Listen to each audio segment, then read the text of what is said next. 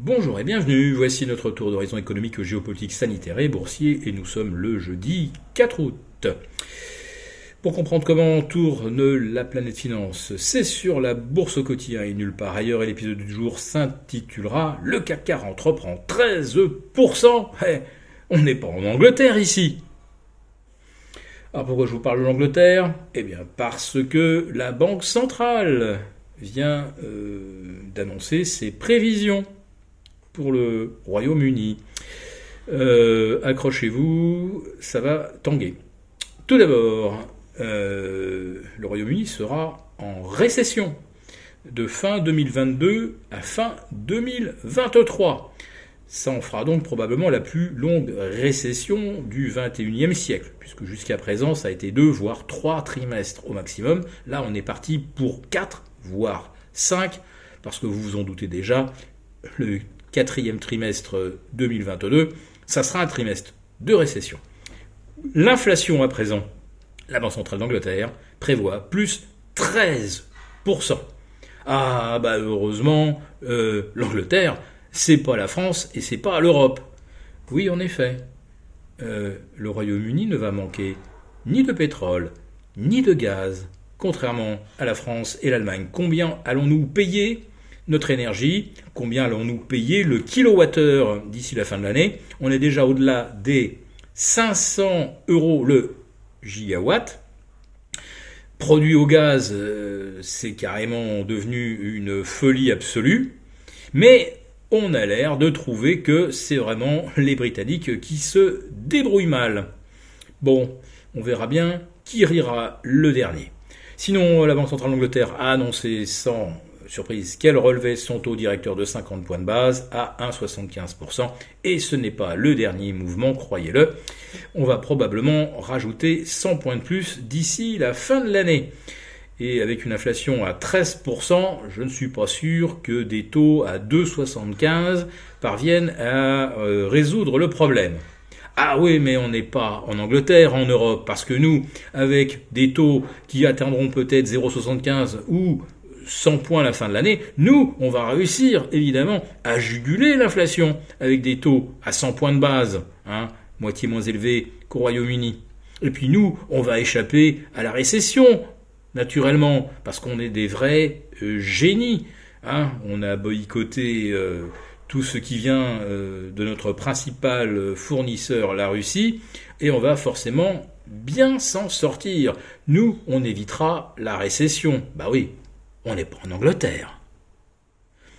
Bon, le boycott euh, du gaz russe, euh, on peut y apporter toutes les justifications morales qu'on veut.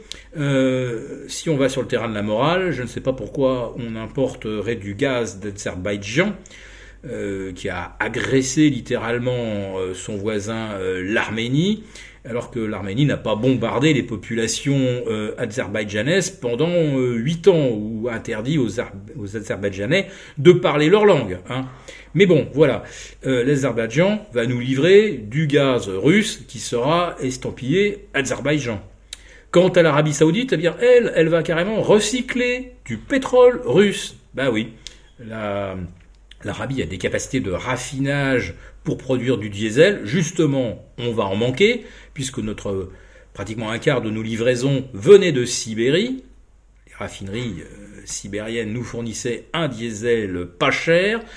Donc euh, voilà, l'Arabie saoudite, agresseur du Yémen, euh, avec un nombre de morts qui se chiffre en centaines de milliers, là par contre ça ne semble pas trop poser de problème.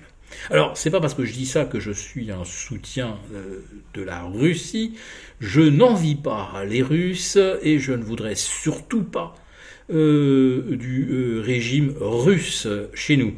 Le problème, c'est que, à force d'avoir des médias qui nous désinforment et qui nous infligent une propagande digne de l'ère Brejnev, j'ai quand même l'impression que l'écart entre ce qu'on se figure de la Russie et ce qu'on pratique en Europe, cet écart est de plus en plus ténu. Bon, en ce qui concerne euh, Taïwan, ne croyez pas non plus que je soutienne à aucun moment le régime chinois. Je vous ai simplement exprimé euh, ces dernières vidéos leur point de vue, que je ne partage évidemment pas.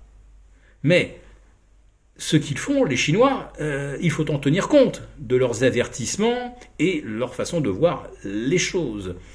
Donc, euh, Taïwan fait partie intégrante de la mère patrie après avoir euh, effectivement été un territoire, avoir été un territoire chinois durant seulement 4 ans après la Seconde Guerre mondiale. Et puis alors, là c'était tout à fait délectable, hier soir, l'ambassadeur de Chine en France est venu répondre à une interview sur LCI, et alors là c'était carrément lunaire. Euh, cet ambassadeur nous explique que les Taïwanais ne rêvent que d'une chose, c'est de redevenir pleinement chinois et de vivre dans le paradis du communisme. Et pour ceux qui ne montreraient pas assez d'enthousiasme lors du retour de Taïwan dans le giron chinois, eh bien, il faudra prévoir de la rééducation. Voilà, euh, un discours qui semble dater d'il y a 50 ans. On y retrouve tous les poncifs totalitaires. Je les connais bien. J'ai visité le Xinjiang il y a trois ans. C'est une prison à ciel ouvert. Il n'y a aucune liberté pour les locaux.